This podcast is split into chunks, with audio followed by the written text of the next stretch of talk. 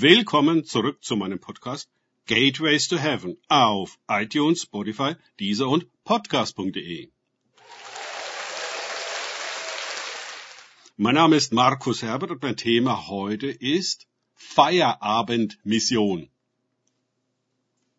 Weiter geht es in diesem Podcast mit Lukas 9, 3 aus den Tagesgedanken meines Freundes Frank Krause. Und er, also Jesus, sprach zu ihnen, nehmt nichts mit auf dem Weg, weder Stab, noch Tasche, noch Brot, noch Geld, noch soll jemand zwei Unterkleider haben. Lukas 9, 3. Nachdem die Voraussetzungen der Mission und der Inhalt der Predigt geklärt worden sind, kommt nun die Frage nach der Versorgung der Sendboden dran. In ganzen zwei Versen wird sie von Jesus erklärt, wovon der Oberstehende der Erste ist. Es ist so ungeheuerlich, dass man es kaum fassen kann.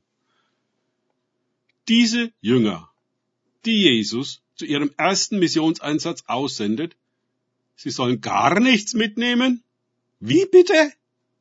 Wie kann man denn jemanden mit nichts außer seiner Jüngerschaft, der persönlichen Sendung und Bevollmächtigung Jesu aussenden? Nicht einmal mit einem Koffer und einer Bibel? Keine Versicherung, kein Kreis von Spendern, keinerlei Versorgung? Das kann man doch nicht machen. So etwas Verantwortungsloses haben wir noch nie gehört. Ist das der pure religiöse Idealismus oder was? Oder weiß Jesus vielleicht etwas, was wir nicht wissen? Erstens bedeutet Jüngerschaft, dass wir eine grundlegende Abhängigkeit von Gott, vom Himmel und seiner Führung und Versorgung eingeübt haben. Gib uns unser täglich Brot heute, ist unser Gebet, auch dann, wenn wir finanziell dazu in der Lage sind, es zu kaufen. Müssen wir es nicht kaufen, haben wir das Geld frei für etwas anderes. Die Erfahrung der Versorgung durch Gott ist eine überaus befreiende und über die Sorgen der Welt erhebende Freude.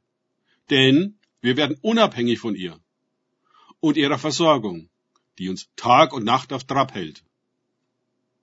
Trachtet am ersten nach dem Reich Gottes und seiner Gerechtigkeit, und alles andere wird euch hinzugefügt werden. So seid nicht besorgt. Steht in Matthäus 6, 33 bis 34a. Im Grunde ist es nicht anders, als wie wir es machen, wenn wir jemanden anstellen. In dem Maß, in dem einer für uns arbeitet, bezahlen wir seine Rechnungen, damit er frei ist, seine Aufgabe zu erfüllen. Nun ist es hier ganz klar, dass es Jesus ist, der diese Apostel bestellt. Also kommt er auch für alles auf. Sie brauchen sich keine Sorgen zu machen. Dies scheint die allerwichtigste Aufgabe überhaupt zu sein, die sie im Glauben zu bewältigen haben. Wie genau Gott uns versorgt, das entzieht sich unserer Vorstellung. Denn es kommen übernatürliche Faktoren ins Spiel. Wir dürfen an dieser Stelle nicht vergessen, dass Gott Israel 40 Jahre lang in der Wüste mit Brot versorgte und auch noch mit Wachteln, also Eiweiß. Und ihre Kleider verschlissen nicht. Und krank wurden sie auch nicht. Hunderttausende von Menschen wurden jahrzehntelang rundum versorgt. Also, Gott kann das. Für unsere materialistisch und kapitalistisch geprägte Kultur ist es unmöglich, auch nur zu denken, was Jesus hier seinen Jüngern zumutet. Wie kann er nur? Er kann, weil er den Vater kennt. Wie schwer es uns doch immer wieder fällt, an einen fürsorgenden Gott zu glauben. Ich denke, dass Gott schon manche Arbeiter in seine Ernte gesandt hat, die nicht gegangen sind, weil sie an der Versorgungsfrage scheiterten. Andere gingen, versuchten es als Zeltmacher, in Anführungszeichen wie Paulus, um gleichzeitig für ihren Unterhalt arbeiten zu gehen und nebenher zu missionieren, aber sie brannten dabei aus. Nun, wenn Gott es explizit so verfügt, arbeiten zu gehen, ist das natürlich völlig okay. Viele machen es so. Das ändert aber nichts an der grundlegenden Erfahrung, die wir als Erntearbeiter machen müssen, dass Gott uns von den Fesseln der Welt befreit, die sich komplett an Gott vorbei selbst versorgen muss, was normalerweise ihr ganzes Leben auffrisst, welches sich Tag und Nacht um Geld verdienen und Geld ausgeben dreht.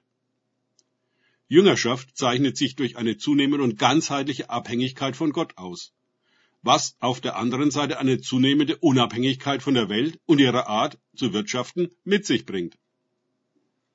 Wollen wir Teil der apostolischen Mission sein und Träger der Vollmacht Jesu, die Dämonen auszutreiben und die Kranken zu heilen, dann ist die Erfahrung der Versorgung Gottes von zentraler Bedeutung.